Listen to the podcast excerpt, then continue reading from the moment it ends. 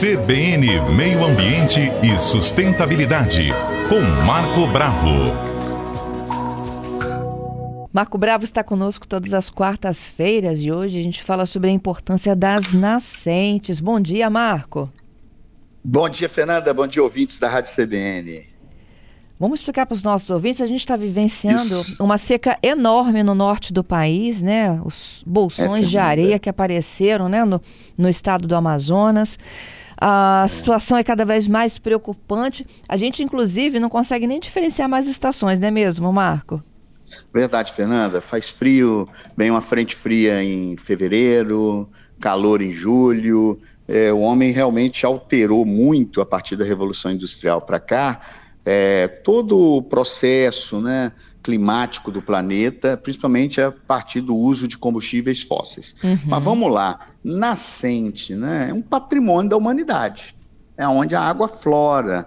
A água vem do lençol freático, ela tem um afloramento, e esse afloramento dá origem à nascente para a formação dos cursos d'água.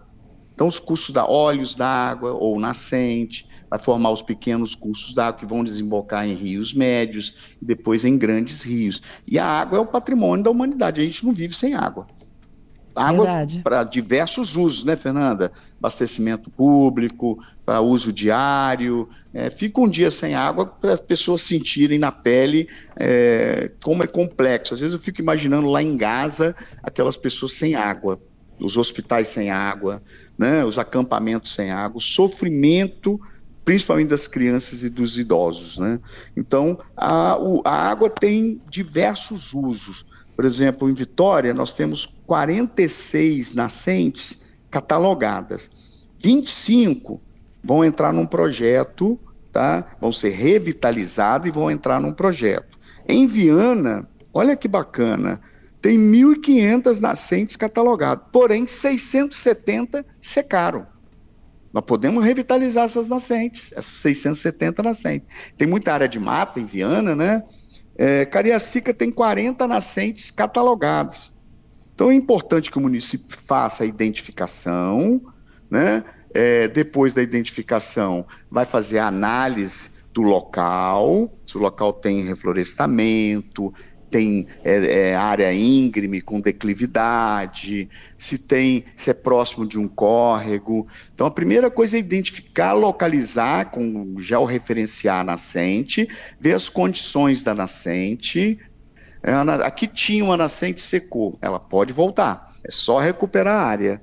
Se você recuperando a área, ela volta. Aqui em Vitória tem muita nascente. Na Avenida Vitória, eu trabalho aqui perto, né? E a gente passa para almoçar quantidade de água indo para onde? Indo para a rede pluvial e para o mar.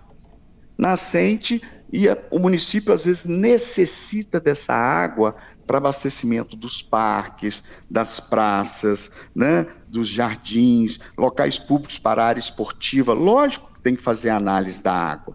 Você não pode fazer um uso da água sem uma análise. Então a nascente ela é muito importante para o município, para o uso no dia a dia. Né? Então, a primeira coisa que você tem que georreferenciar, Fernanda, é, dessas 46, vamos pegar Vitória como exemplo, tem 25 que eles vão aproveitar.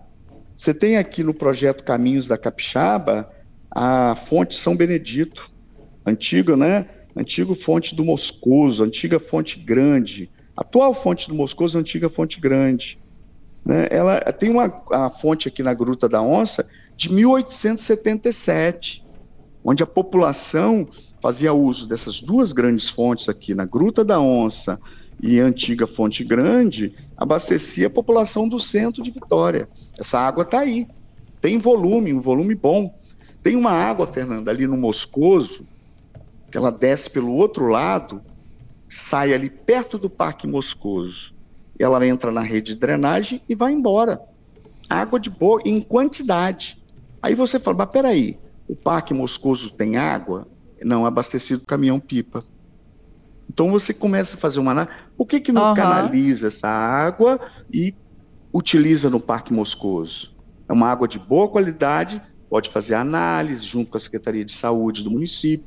Então, os usos né, das nascentes podem contribuir com o poder público para economizar recursos. Isso vai irrigação, abastecimento da caixa d'água do Parque Moscoso. Estou dando um exemplo, só um exemplo. Se você pegar os parques de Vitória, da Grande Vitória como um todo, muitos são abastecidos com caminhão-pipa, sendo que tem água pertinho, passando do lado, entrando na rede de drenagem e indo embora para os canais. Né?